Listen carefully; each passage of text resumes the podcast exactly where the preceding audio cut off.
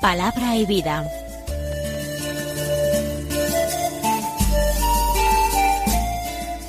Con el padre Manuel Horta, desde Sevilla.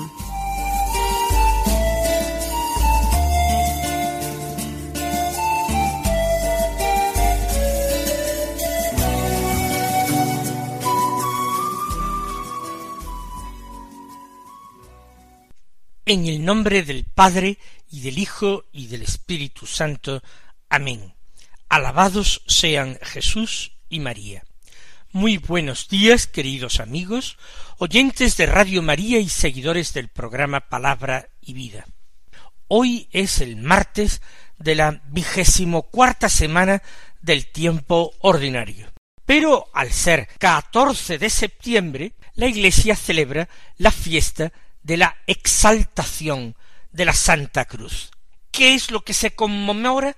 Pues se conmemora el hallazgo de la cruz de Cristo en el Calvario, en un pozo o cisterna situado en las inmediaciones del Calvario por parte de Santa Elena, madre del emperador Constantino. Ella era una devota cristiana que viajó a Palestina con ese deseo de eh, conocer los santos lugares y de recuperar en lo posible la memoria, el recuerdo del Señor. Ella puso al descubierto el Calvario y el sepulcro del Señor, que habían quedado sepultados con la construcción de un jardín en aquel lugar para impedir las peregrinaciones cristianas. En el año 320 ella realiza estas excavaciones que culminan con éxito. De hecho, después de haber encontrado la cruz o una parte de la cruz, los persas que invadieron Palestina en lucha contra el imperio bizantino, robaron eh, la cruz del Señor y se la llevaron a Persia. Otra parte de la cruz, Elena la había llevado a Roma. Posteriormente, otro emperador, el emperador Heraclio, emperador del imperio romano oriental, del imperio bizantino, recuperó la cruz, derrotando a los persas en el año 614 y la devolvió a Jerusalén. Esta es la fiesta que se conmemora. Veneramos hoy la cruz gloriosa. Una cruz de la que ya no pende el crucificado, que vive y reina por los siglos de los siglos, inmortal y glorioso. Veneramos la cruz símbolo de la victoria de Cristo, símbolo de su triunfo sobre el pecado y la muerte, signo para los cristianos, ya para siempre, signo de identificación que habla de amor y de entrega a la voluntad del Padre. Hay, por tanto, lecturas propias para la fiesta. La primera lectura puede elegirse entre un texto del libro de los números, y otro de la carta de San Pablo a los filipenses. Nosotros comenzamos por el primer texto del libro de los números que está en estrecha relación con el Evangelio. Del capítulo 21, los versículos cuatro al nueve, que dicen así En aquellos días el pueblo estaba extenuado del camino y habló contra Dios y contra Moisés. ¿Por qué nos has sacado de Egipto para morir en el desierto? No tenemos ni pan ni agua, y nos da náusea ese pan sin cuerpo. El Señor envió contra el pueblo serpientes venenosas que los mordían y murieron muchos israelitas. Entonces el pueblo acudió a Moisés diciendo hemos pecado hablando contra el Señor y contra ti. Reza al Señor para que aparte de nosotros las serpientes. Moisés rezó al Señor por el pueblo, y el Señor le respondió Haz una serpiente venenosa y colócala en un estandarte. Los mordidos de serpientes quedarán sanos al mirarla. Moisés hizo una serpiente de bronce y la colocó en un estandarte. Cuando una serpiente mordía a uno, él miraba la serpiente de bronce y quedaba curado. Se trata de un episodio, el que narra el libro de los números, un episodio acontecido en los días del Éxodo, en los días en que Israel habitaba en tiendas de campaña mientras se encaminaba a la tierra prometida atravesando el desierto. Las tentaciones fueron muy frecuentes y la murmuración contra Moisés y en definitiva contra Dios también fueron frecuentes e injustas. El pueblo valoraba más las comodidades materiales y el, relativo eh, descanso y tranquilidad, aunque estuvieran sometidos en Egipto, que no la aventura de la libertad, la aventura de la salvación. Por eso en los momentos de fatiga, dice el texto, estaban extenuados por el camino, en los momentos de necesidad, porque llegaron a padecer hambre y sed en el desierto, entonces murmuraban. ¿Por qué nos has sacado de Egipto para morir en el desierto? No tenemos ni pan ni, ni agua y nos da náusea ese pan sin cuerpo. Ese pan sin cuerpo es el maná, que había sido ya otorgado como don por Dios a su pueblo para que no pereciera. Sin embargo, ellos no valoran este magnífico don, se hartan del mismo alimento, les parece poco variado, y entonces aspirando a novedades y a gustos distintos, echan de menos alimentos inferiores que consumían en Egipto, pero con más variedad. Ocurre con frecuencia que nosotros actuamos de la misma manera. Vamos detrás de aquello que incluso en el plano espiritual nos proporciona gustos.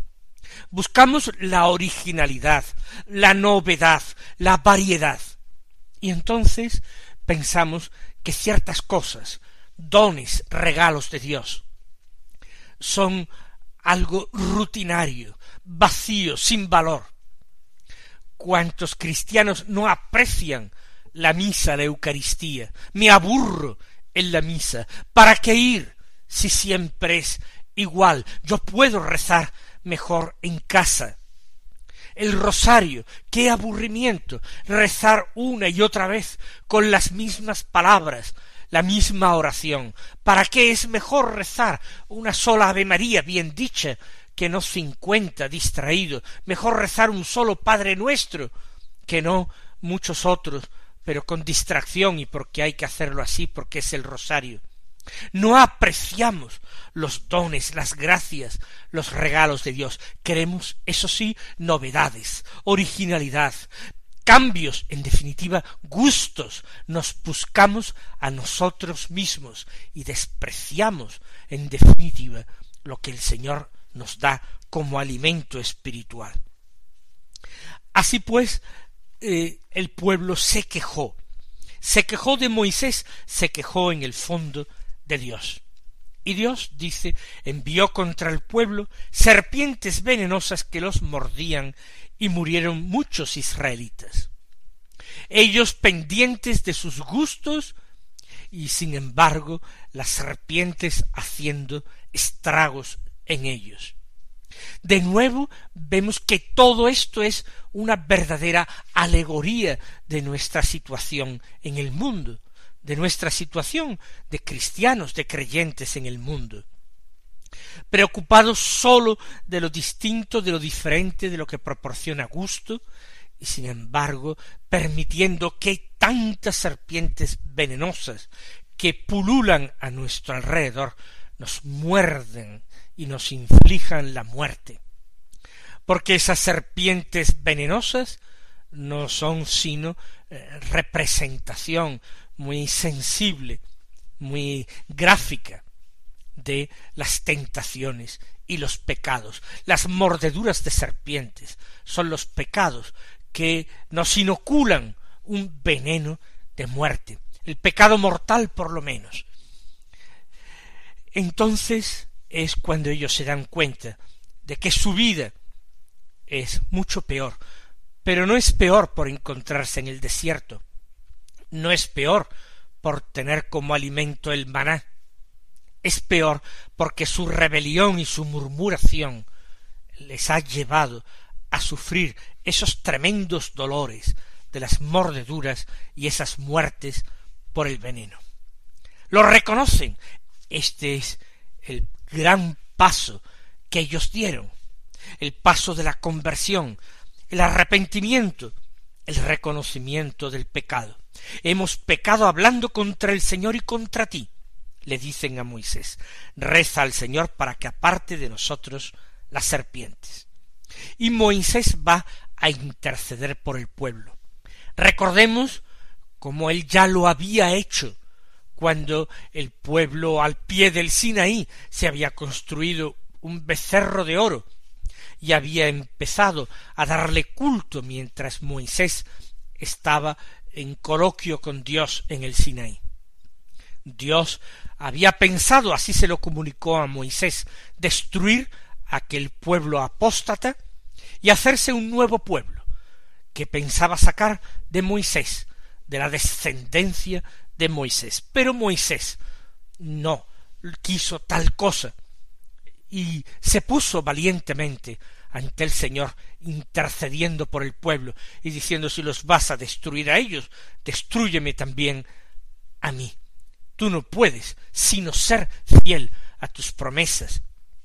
Y Dios, pues, en atención a Moisés, olvidó aquella afrenta y perdonó al pueblo. Pues ahora también Moisés, que es contra quien han hablado mal, reza al Señor por el pueblo.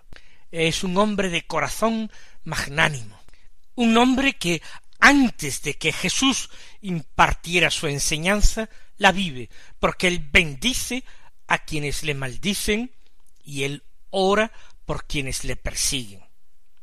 Y Moisés es atendido, escuchado por Dios. Y es muy interesante la manera en que Dios ofrece la salvación a su pueblo. Las instrucciones son muy concretas. Le dice Dios a Moisés, haz una serpiente venenosa. ¿Cómo que haz una serpiente venenosa? Moisés no puede hacer un ser vivo, pero hace una serpiente de metal, una serpiente de bronce. Colócala en un estandarte, es decir, en un sitio elevado, levantado, para facilitar que se le mire, que se le vea. Los mordidos de serpiente, al mirarla, quedarán sanos. Es una solución bastante sencilla, pero que está llena también de un profundo simbolismo que para nosotros se hace muy claro en esta fiesta de la exaltación de la Santa Cruz. La Santa Cruz de Jesucristo es un símbolo de muerte. De la cruz colgó el cuerpo martirizado del Señor. En ella expiró. Sin embargo, Jesús había dicho que cuando sea elevado sobre la tierra, exaltado, levantado en la cruz, atraeré a todos hacia mí a ese pueblo disperso, perdido, roto por el pecado, a ese pueblo que vagaba sin un verdadero pastor. Los atraeré a todos hacia mí como buen pastor. Esa va a ser la llamada definitiva de Dios, la salvación de Dios, la curación de Dios ofrecida al hombre enfermo. inoculado por el veneno de la serpiente, de aquella serpiente, no del desierto, del Sinaí, sino la serpiente del paraíso que engañó a los primeros hombres. Una serpiente y colócala en un estandarte, como signo de derrota. Es una serpiente sin vida. Los que la miren, los que crean verdaderamente que la serpiente ha sido vencida, que Dios ofrece su salvación gratuitamente al hombre, quedarán curados. Es lo que ofrece Dios en este nuevo árbol de la vida, que es la cruz del Señor. Quien crea realmente que Jesús es el Hijo de Dios y que su muerte en cruz fue redentora, que en el sacrificio del Señor se nos dio el perdón de los pecados y la salvación. Quien lo crea, quien lo confiese, quien lo acepte, ese será salvado, quedará automáticamente curado, libre de ese veneno mortal que el pecado inoculó en sus eh, espirituales e interiores arterias. Es una bellísima imagen que Jesús eh, retoma en el Evangelio para explicar cuál es su obra. Moisés hizo la serpiente, la colocó en el estandarte, fue fiel al Señor, se fió de Dios. Y cuando una serpiente mordía a uno, él miraba a la serpiente de bronce y quedaba curado. Y Dios obraba ese prodigio no sólo en favor del hombre que sufría, sino en favor de todos nosotros, para que un día creyéramos en ese verdadero estandarte de salvación, levantado sobre el mundo, para que todo el que le contemple con fe quede sano. Vamos a dar gracias al Señor por su cruz, por su cruz gloriosa, por su cruz salvadora, por esa cruz luminosa que nos muestra un camino de entrega y de amor.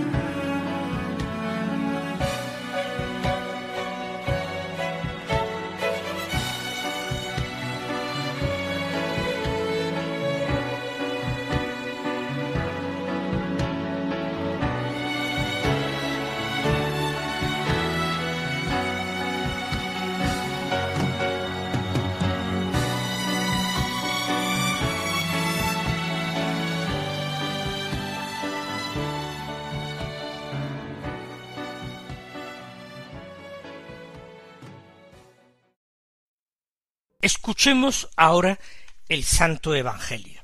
Es de San Juan del capítulo tercero, los versículos trece al diecisiete que dicen así.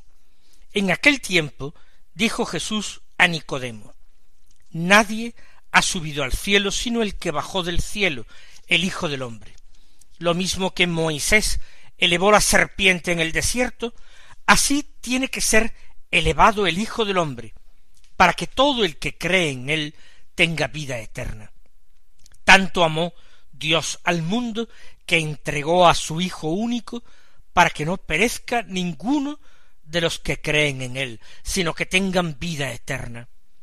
Porque Dios no mandó su Hijo al mundo para condenar al mundo, sino para que el mundo se salve por él. Este texto del Evangelio es el que nos permite entender e interpretar el pasaje del libro de los números que hemos leído y meditado antes. Jesús se aplica a sí mismo ese destino. Lo mismo que Moisés elevó la serpiente en el desierto, tiene que ser elevado el Hijo del Hombre. Todo esto en el cuarto Evangelio se nos narra, se nos da al comienzo de la vida pública de Jesús, cuando no sería hasta mucho más tarde que el Señor entregaría su vida. Pero todo esto pone el Evangelio de San Juan ya bajo la sombra de la cruz. Ese es el sentido profundo de todo lo que el Señor hablará, dirá, de todo lo que hará, obrará en favor de los hombres. Todo está enfocado hacia la hora de Jesús. Y la hora de Jesús, la hora de su exaltación, es su hora de ser levantado en la cruz para que todo el que le mire con fe sea salvado. Le dice Jesús a Nicodemo que a nadie ha subido al cielo, sino el que bajó del cielo, el Hijo del Hombre. Sólo Él, Jesús, es el que puede hablarnos de las cosas de Dios. Sólo Él puede hablarnos del cielo, del más allá, del sentido de la vida, de la muerte. Sólo Él conoce todo esto y le propone el ejemplo del que estamos hablando. El Hijo del Hombre tiene que ser elevado para que todo el que cree tenga vida eterna. En definitiva es la fe, la aceptación de este signo de salvación, de esta obra maravillosa, y realmente inaudita, increíble de Dios, que para salvar a los malvados, para salvar a los criminales, a los pecadores, entregase al tormento y a la muerte al Hijo único, al Hijo queridísimo. Tanto amó Dios al mundo, dice Jesús. Jesús proclama el amor del Padre como la fuente y el origen de la salvación de los hombres. Jesús obedece al Padre, porque el designio del Padre, la voluntad del Padre, es voluntad de amor y de salvación. Dice, para que no perezca ninguno de los que creen en Él, sino que tengan vida eterna. Qué gran consuelo tienen que darnos estas palabras de Jesús a nosotros los creyentes. Claro que tendremos que buscar en nuestra vida la conversión, claro que tendremos que buscar la eh, coherencia, claro que tenemos que convertirnos a la santidad, pero la promesa de Jesús va por delante, que no perezca ninguno de los que creen en Él, sino que tengan vida eterna, porque Dios no envió a su Hijo al mundo para condenarlo, sino para que el mundo se salve por Él. Que el Señor os bendiga y hasta mañana si Dios quiere.